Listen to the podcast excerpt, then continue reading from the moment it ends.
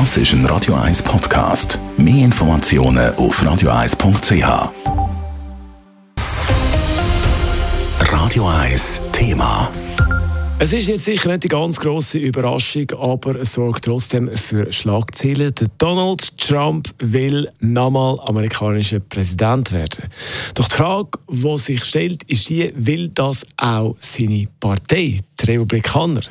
Nach den Zwischenwahlen ist das alles andere als sicher. Adrian Sutter berichtet. In seiner Kampfansage hat Donald Trump weniger angreifend gewirkt als auch schon. Seine politischen Themen sind die gleichen. Es geht mehrheitlich darum, zu zeigen, dass er eigentlich der bessere Präsident wäre als der Joe Biden jetzt. Aber langt das wirklich noch? Der US-Experte und Ringe-Publizist Peter Hostli zweifelt. Was die Midterm-Wahl ja gezeigt hat, ist, dass die Kandidatinnen und Kandidaten, die Trump unterstützt haben, die haben eigentlich in diesen umstrittenen Bezirk all verloren, wirklich durchgehend es hat der Republikaner am besten abgeschnitten, wo der größte Gegner ist von Trump, nämlich der Ron DeSantis in Florida als Gouverneur. Und der Ron DeSantis könnte zum grossen Streitpunkt werden innerhalb der Republikanischen Partei. Es könnte sogar eine Spaltung geben, wenn weitere gute Kandidatinnen und Kandidaten plötzlich gegen Donald Trump antreten. In der Parteispitze hat man gemerkt, bei der Bevölkerung gibt es eindeutige Ermüdigkeit gegenüber Donald Trump.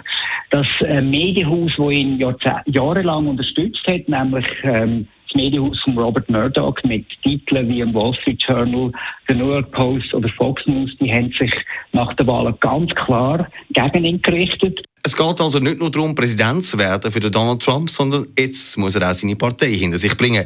Aber dort hat man auch gemerkt, die Taktik mit dem Dreckeln und Beschimpfen von allen Gegnerinnen und Gegnern, die zieht nicht mehr. Gerade auch der Ron DeSantis, der ja von Donald Trump als Ron Skiheilig und so weiter schon betitelt wird, hat keinen Schaden genommen. Man hat jetzt gesehen in Florida, es hat nicht funktioniert. Und Florida ist ein Staat, wo eigentlich Donald Trump lang sehr beliebt war. Er wohnt auch dort. Aber ähm, seine Taktik, die er jetzt seit sechs Jahren anwendet, die hat nicht funktioniert. Und sie hat eben auch 2018 bei den Midterms nicht funktioniert. Sie hat 2020 nicht funktioniert. Mit der Präsidentschaftswahl, der Midterms 2018 und jetzt hat Donald Trump eigentlich drei Wahlen hintereinander verloren.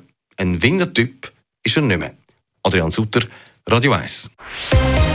Radio 1 Thema. Jederzeit zum Nachlesen als Podcast auf radio1.ch.